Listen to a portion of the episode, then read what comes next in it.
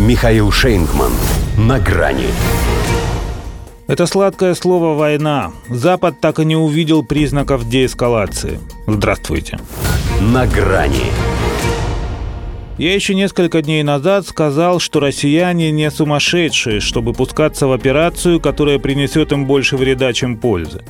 Наш старый добрый Милош Земан. Порядочный, но наивный.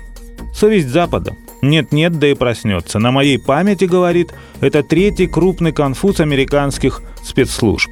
Ставит их прогноз о неминуемом вторжении России на Украину в один ряд с иракским оружием массового поражения в пробирке Пауэлла и заверениями в том, что Кабул никогда не падет.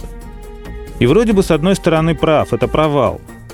Но ведь это тот провал, на котором еще Остап Бендер неплохо так поднялся. Вот и они тоже поступили так, как подсказывает им разум, здоровый инстинкт и создавшаяся ситуация. Они, конечно, в курсе, что Россия первая никогда не нападает. Но именно поэтому и навязывают миру эту самую постправду, заставляя его платить своими страхами за лужицу малахитовой зловонной жидкости. Создают фейковую реальность, способную вытеснить здравый смысл – и довести коллективное бессознательное до устойчивого ощущения того, что Москва по-прежнему лишь ждет подходящего момента. Сколько у них таких демонов? Раз-два и обчелся. А остальные ведутся на музыку этого крысолова и безвольно верят в то, что если Россия не приросла Украиной 16 февраля, то только потому, чтобы из вредности своей и злоумышленности нагло и беспардонно обмануть ожидания цивилизованного демократического сообщества и скомпрометировать его самые осведомленные и самые компетентные органы. А так-то у русских в запасе еще очень много дней в году. Поэтому взять Неньку силой они могут и после Олимпиады. Опять едва не гарантирует это помощник президента США по нацбезопасности Джейк Салливан – Могут 20 числа. Это версия Политико. А могут, когда им заблагорассудится.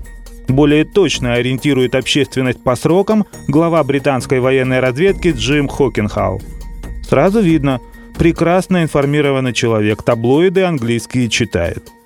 Поэтому сознанием дела утверждает, что у России по-прежнему остаются на месте достаточные силы.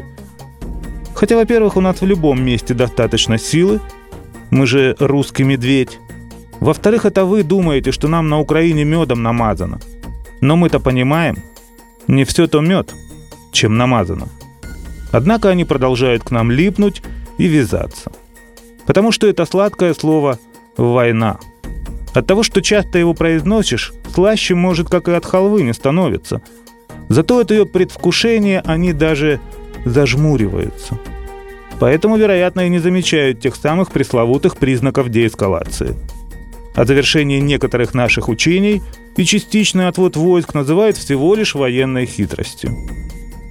По всему выходит, что безукоризненный Сергей Лавров все-таки чуть-чуть не дожал.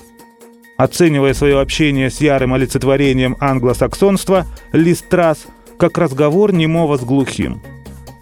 У них еще и со зрением беда. Дальше своего носа не видят. Другое дело, что он у них становится длиннее. До свидания. На грани с Михаилом Шейнгманом.